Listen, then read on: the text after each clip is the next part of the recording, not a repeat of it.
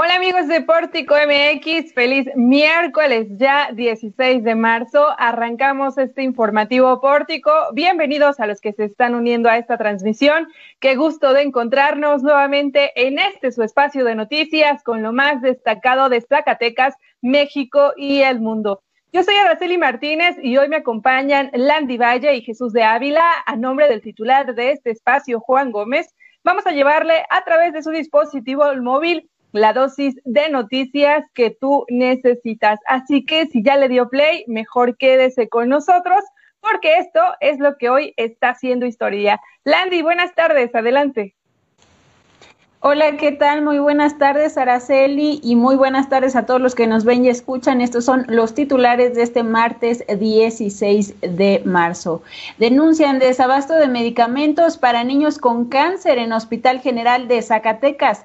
33 municipios del estado aún esperan vacuna para adultos mayores. Han hecho parecer al PAN como simple instrumento de negociación, dice Lupita Medina. Istesac podría adquirir 900 millones con la venta de inmuebles con INDEP. Romero Deschamps deja de ser trabajador activo de Pemex, anuncia AMLO. Otro juez ordena frenar la reforma energética de López Obrador. Este día tenemos consejos para mantener una vida sana en la colaboración de la doctora Angélica García Avilés. Así que lo invito a que se quede en Informativo Pórtico. Muchísimas gracias. Y bueno, al principio del programa decía que es martes, pero no, es que es miércoles, pero no es martes todavía. Y bueno, así arrancamos este informativo, un poco apresurados, pero con información muy valiosa y de mucho contenido, porque justamente hoy hubo una manifestación y una movilización de padres de familia que están denunciando el desabasto de medicamentos oncológicos para niños en el Hospital General de Zacatecas. Y Landy Valle, tú estuviste ahí, cuéntanos. Así es, Araceli, comentarles que un grupo de padres y madres de familia exigieron medicamentos oncológicos para continuar con los tratamientos de niños que padecen cáncer en el Hospital General de Zacatecas. Informaron que alrededor de más de 100 niños se encuentran en la misma situación desde el mes de octubre del 2020, en el que se han visto obligados a realizar múltiples actividades para recaudar fondos con el objetivo de comprar los medicamentos que les cuestan más de 10 mil pesos. Esto fue algo de lo que comentara. Es una burla lo que están haciendo, porque saben bien que estos ciclos no se tienen que, interrumpir para nada. Y al parecer la... Eh, pues al parecer la Secretaría de Salud supuestamente tiene todo el medicamento, pero supuestamente están por surtir todo, pero pues en eso de que no podemos esperar, la verdad. Eso no espera. no podemos esperar, este, están jugando con la salud de nuestros niños. Explicaron que dentro del Hospital General de Zacatecas se encuentran los mejores oncólogos, sin embargo, la Secretaría de Salud los ha mandado sin armas a la guerra al no tener medicamentos como metotrexato, citarabina, entre otros, lo que ha complicado la salud de los pequeños ya que el cáncer no espera. Y precisamente en esta manifestación pudimos conocer a José Muñoz Ramos, quien con su familia ha tenido que enfrentar la enfermedad del cáncer al detectarle a su hijo de cuatro años leucemia linfoblástica aguda desde el 23 de febrero del 2020 compartió que desde el inicio del tratamiento su pequeño estuvo a punto de morir a causa de una fuerte quimioterapia donde afortunadamente se recuperó. Esto fue lo que nos dijo. Gracias a Dios ha, salido adelante. Es un, diría yo que es un niño guerrero. Es un niño guerrero porque no se ha dejado de, caer en nada. Este, y nos sorprende más que nada porque nos ha dejado con, con, la, boca abierta, como dicen. Sí, más que nada. Por sus fortalezas. Sí, por su fortaleza, por, por su actitud, por sus ganas de luchar. Ante la falta de medicamentos, José Muñoz Ramos se mostró preocupado, al igual que su esposa, quienes han motivado a su pequeña a continuar con su tratamiento como un superhéroe. Así lo dijo. Nosotros, le, como le, comento, nosotros le metemos la idea de que venimos a meterle, meterle medicamentos, digo, poderes, para que él siga fuerte y con la falta de estos medicamentos él, él no va a tener sus poderes. Por lo mismo de que nosotros no tenemos dinero para el, para el tratamiento, es, son tratamientos excesivamente costosos y, y, pues con la ayuda del gobierno era donde nos apoyaban más que nada. Ante este diagnóstico han tenido que visitar el hospital con frecuencia desde el municipio de Valparaíso, en el que invierten alrededor de cuatro mil pesos por viaje entre gasolina, comidas y hasta hospedajes. Presupuesto que se ha visto mermado por la pandemia por COVID-19, ya que su oficio de barbero se ha visto afectado por la situación actual y con ello la compra de medicamentos oncológicos es casi imposible. Esto fue al, bueno, más bien fue un testimonio que pudimos recabar en esta manifestación, situación que pues está pasando por cientos de familias zacatecanas, Araceli. Oye, qué triste, yo creo que hace, un hace falta un poco de empatía justo con estas personas que pues en sus carteles lo explican pagar un medicamento que está por arriba del salario mínimo en donde vivimos en México es sumamente preocupante. Oye, ¿y cómo viste a las autoridades? ¿Alguien salió a darles respuesta? ¿Cuánto tiempo estarán ahí? No, eh, en realidad fue un llamado para, de hecho fue un llamado a los medios de comunicación precisamente para dar a conocer esta situación Ninguna de las autoridades del hospital se acercaron a recibir a los familiares, hasta donde yo tengo entendido, hasta donde yo me quedé, pues no lo recibieron. Sin embargo, hicieron el llamado a las autoridades para concientizar y sensibilizar para el bienestar de todos estos pequeños que padecen cáncer. Muy bien, gracias Landy. Bueno, ahí está el exhorto a las autoridades competentes. Vamos a otra información que tiene que ver también con la salud, pero sobre la pandemia de coronavirus, porque faltan 33 municipios de Zacatecas porque llegue la vacuna en estos lugares y Jesús de Ávila tiene la información. Buenas tardes. Hola Ara, buenas tardes. Y es que hasta el momento únicamente se ha iniciado la vacunación contra la COVID-19 en 25 de los 58 municipios de la entidad. Faltan 33 demarcaciones y deberán esperar las vacunas según sigan llegando al país para comenzar con el esquema de vacunación a mayores de 60 años, según el titular de la Secretaría de Salud, Gilberto Breña Cantú.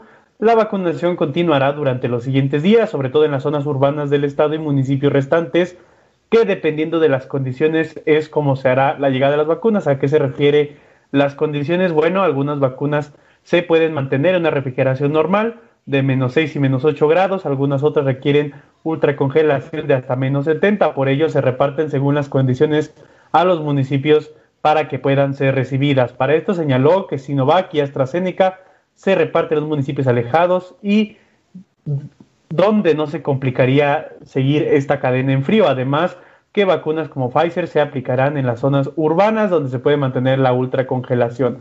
Conforme lleguen más vacunas, a los distintos laboratorios se tomarán las decisiones de reparto de los distintos municipios. También señaló que las personas que faltaron de vacunarse en la zona conurbada de Guadalupe y Zacatecas durante esta semana se les dará a conocer los nuevos horarios y sedes de inoculación. Esto fue lo que dijo el secretario de Salud. ¿verdad? Entonces se va a tener que hacer una nueva reprogramación.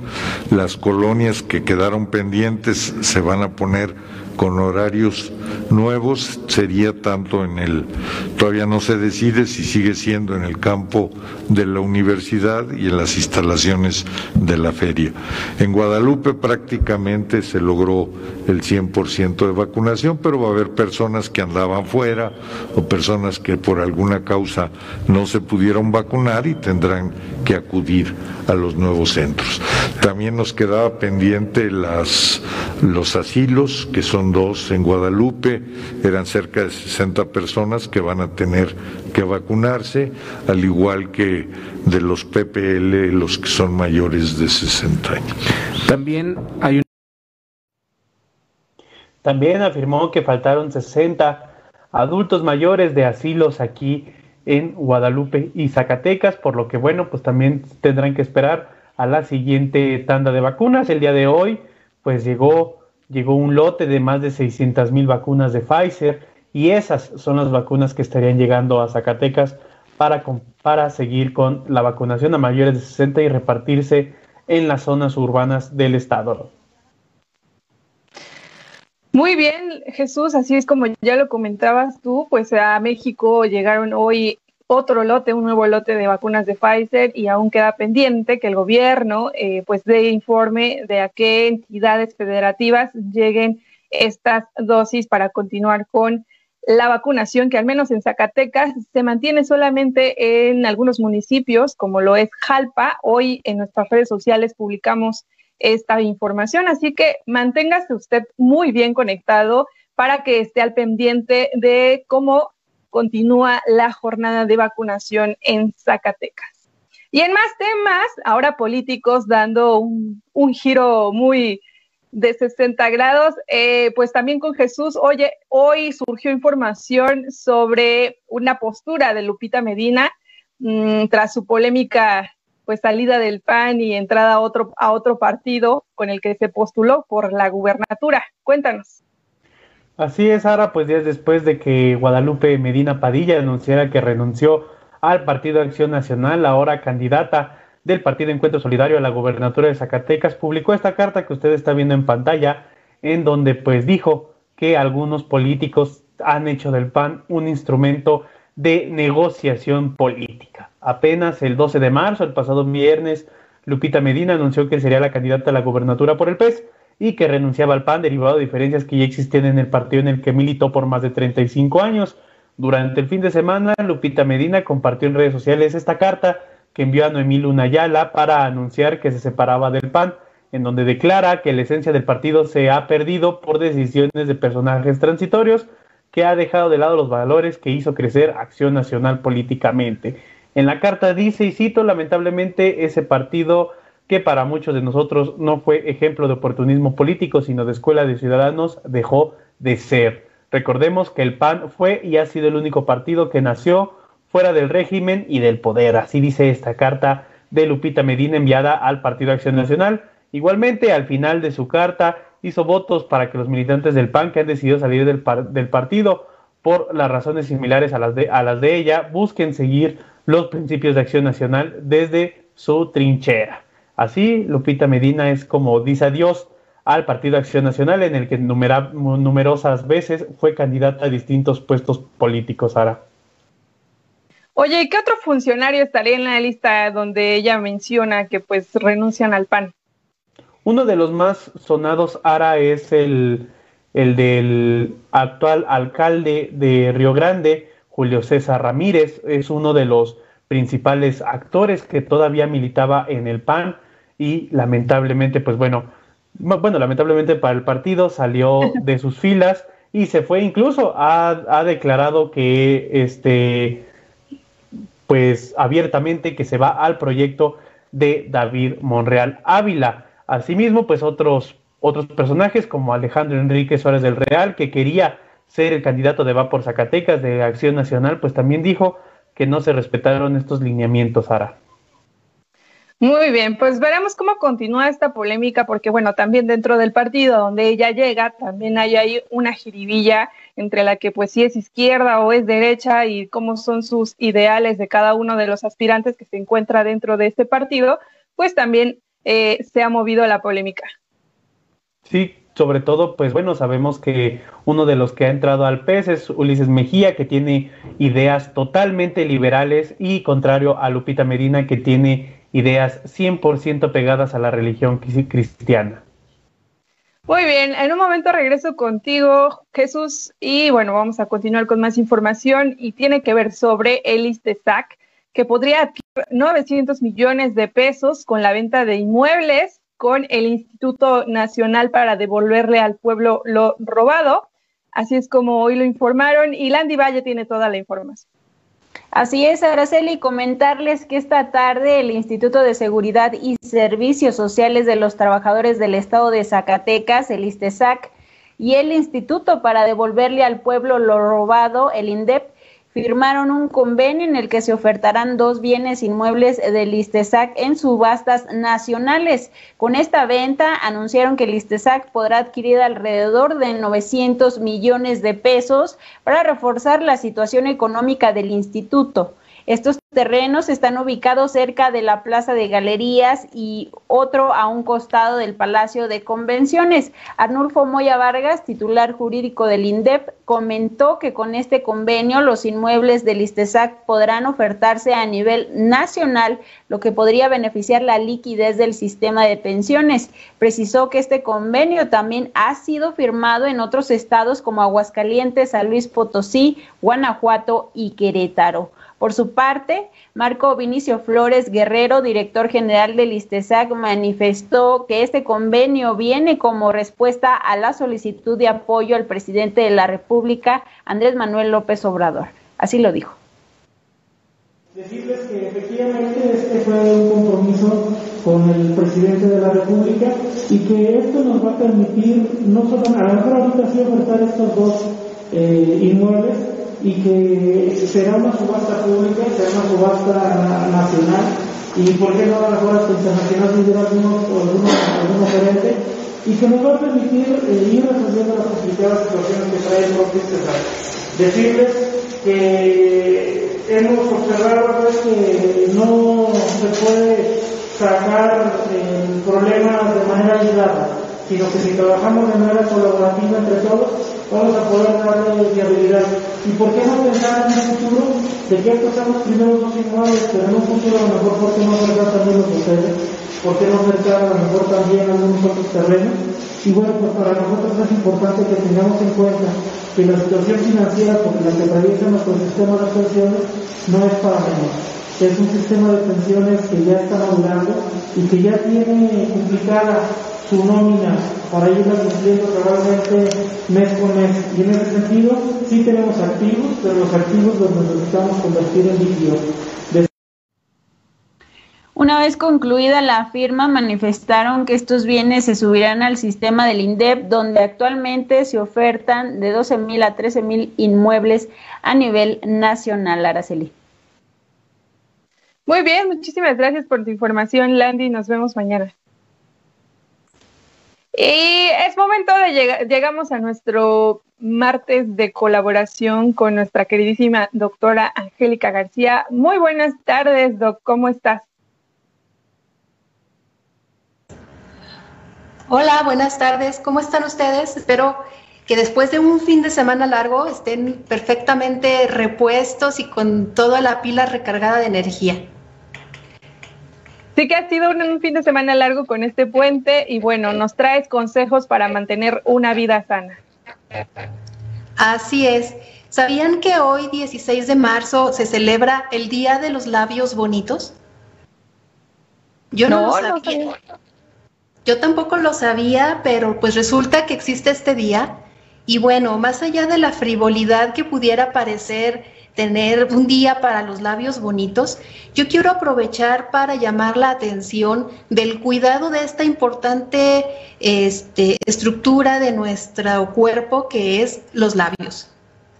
Y bueno, pues los labios, al igual que nuestro rostro, están expuestos a múltiples agentes ambientales, agentes externos.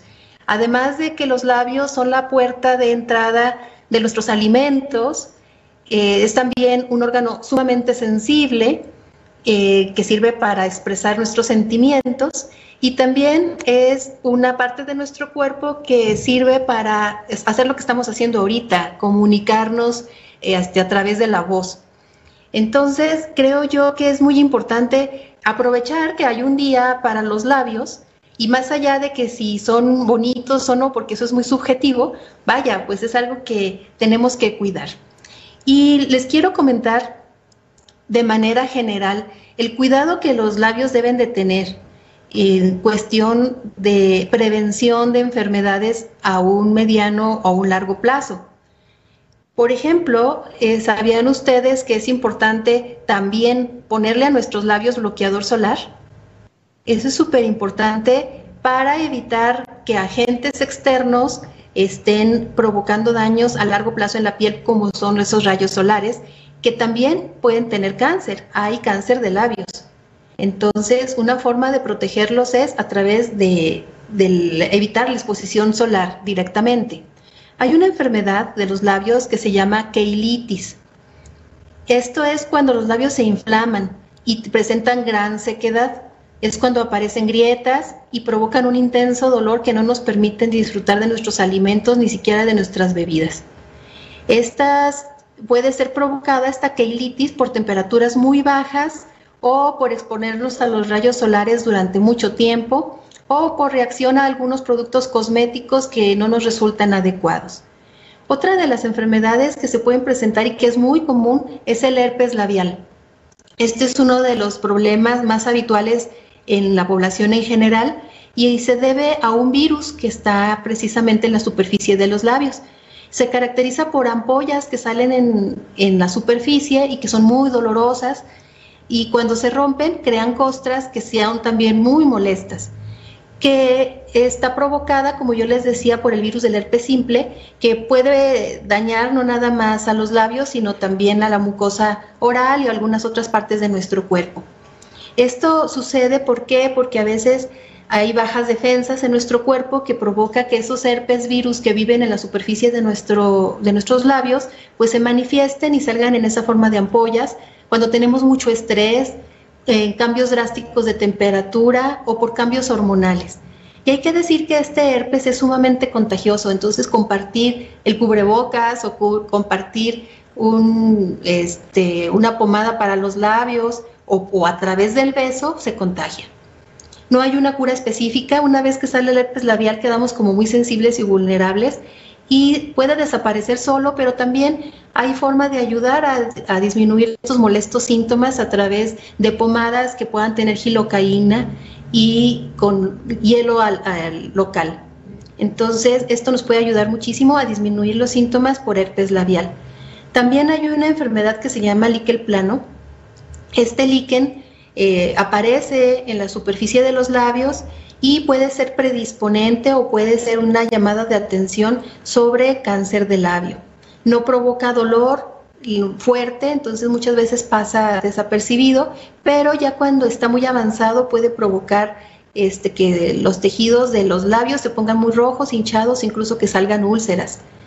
Y el cáncer, el cáncer de labios, también se presenta en esa parte del cuerpo, como su nombre lo dice. A veces pensamos que el cáncer pues este, no se presenta en ciertas partes del cuerpo, pero pues sí, en cualquier parte donde haya células se puede presentar cáncer.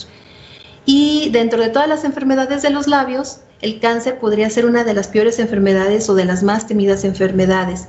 Casi siempre el cáncer de labios aparece en el, en el labio inferior. Debe de ser tratado por un médico especialista y hay factores que predisponen al cáncer de labios, como por ejemplo puede ser la, exposición prolongada al sol sin protección, el consumo del tabaco, consumo de bebidas alcohólicas o una predisposición genética. En, este, en estos casos hay que decir que los hombres tienen más opciones de sufrir cáncer de labios que las mujeres. Y una vez que se presenta, pues el tratamiento puede ser desde muy leve como puede ser a través de quimioterapia, de radiación local, hasta eh, una extirpación quirúrgica de, los labios.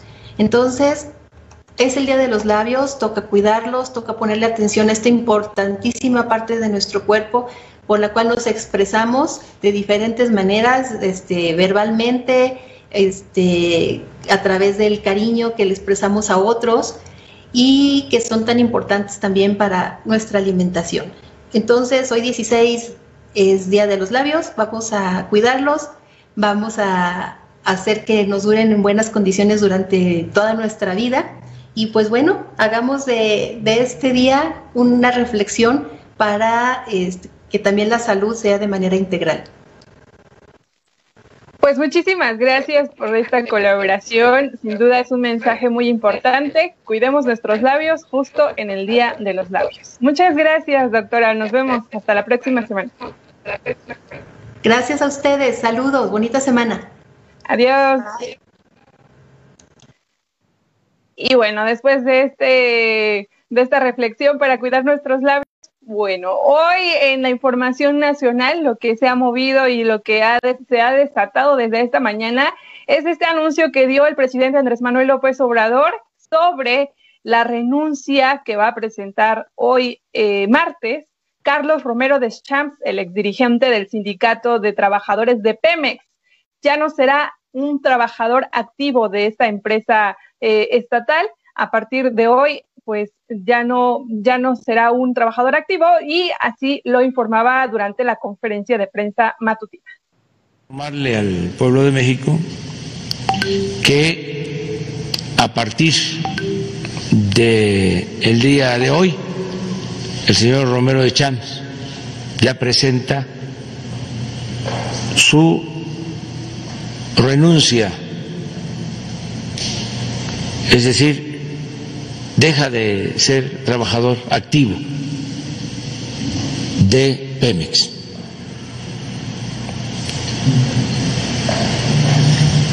Eso lo hace por voluntad propia y también por un exhorto que le hicimos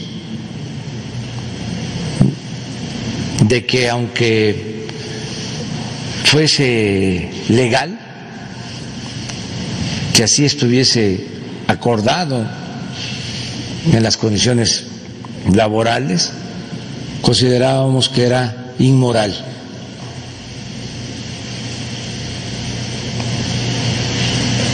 Entonces, aprovecho para informar sobre este asunto. ¿Qué tendría que derivar esta salida de Romero de Champs en términos del propio sindicato, de la propia empresa e incluso de posibles investigaciones en contra de esta persona? Ya eso ya corresponde a eh, la Fiscalía. Y bueno, el presidente también descartó que esta negociación se diera bajo un apretón de manos y él defendió que se llevó a cabo esta acción con su lema eh, Nada por la fuerza, todo por la razón.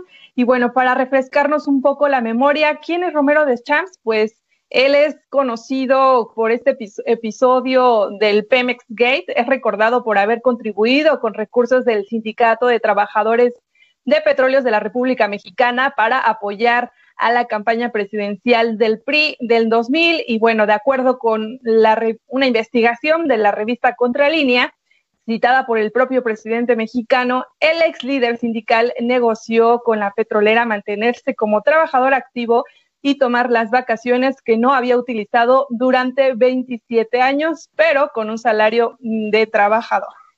Y bueno, así termina hoy eh, pues este eh, transcurso del líder sindical de eh, Pemex. Y bueno, en más información, hoy también se dio a conocer en medios nacionales que otro juez federal ordenó frenar la entrada de vigor de la reforma energética del presidente Andrés Manuel López Obrador. Esta suspensión se, da luego del freno que en días pasados el juez Juan Pablo Gómez Fierro también aprobó y de acuerdo con medios nacionales, el juez Rodrigo de la Pesa López Figueroa es quien pues ahora también da dos suspensiones más contra esta reforma a la ley del sistema eléctrico nacional que fue publicada hace unos días, el 9 de marzo. Con esta suspensión, pues ya son dos los juzgadores que se suman ante la petición de las empresas que creen que es probable que el estatuto pueda dañar la competencia y la libre concurrencia. Precisamente, como ya le platicaba, la semana pasada el juez Juan Pablo Gómez Fierro otorgó suspensiones provisionales que impidieron la aplicación de esta mencionada ley. Y lo anterior provocó la molestia del presidente Andrés Manuel López Obrador. Ayer le informaba a mi compañero Jesús de Ávila en este espacio también sobre pues eh, la solicitud para investigar la actuación de este juez por supuestamente beneficiar a los particulares y lo consecuente fue que eh, Arturo Saldívar, el presidente del tribunal, pues respondió que si se encontraban elementos, se daría esta investigación. Muy polémica la situación respecto a esta reforma energética impulsada por el presidente Andrés Manuel López Obrador y por supuesto que le seguiremos dando continuidad a este tema. Por hoy hemos llegado al final de este espacio informativo. Recuerde que usted puede leer toda la información veraz y objetiva a través de portico.mx. Lo invito también a que se mantenga conectado en nuestras redes sociales. Búscanos como arroba portico WMX. Si nos vio y nos escuchó, no olvide darle me gusta, dejar su opinión en los comentarios, ayúdenos a compartir para que esta información llegue a más dispositivos móviles y recuerde también mandar sus reportes ciudadanos al WhatsApp 492 196 9666. El equipo le dará seguimiento a todas sus dudas y peticiones. Muchísimas gracias a quienes hoy estuvieron conectados, a Lucy Vargas, Carlos Noriega, María Nagoba, a Clau Gómez. Un saludote donde quiera que se encuentren. Y muchísimas gracias también a quienes hacen posible estos minutos, a mis colegas Jesús de Ávila, Landy Valle, también a los colaboradores, hoy le tocó a nuestra doc consentida y también al gurú informático que está en los controles técnicos y por supuesto a Juan Gómez, el director general. Yo soy Araceli Martínez, tú estás muy bien informado desde pórtico.mx, nos vemos la próxima.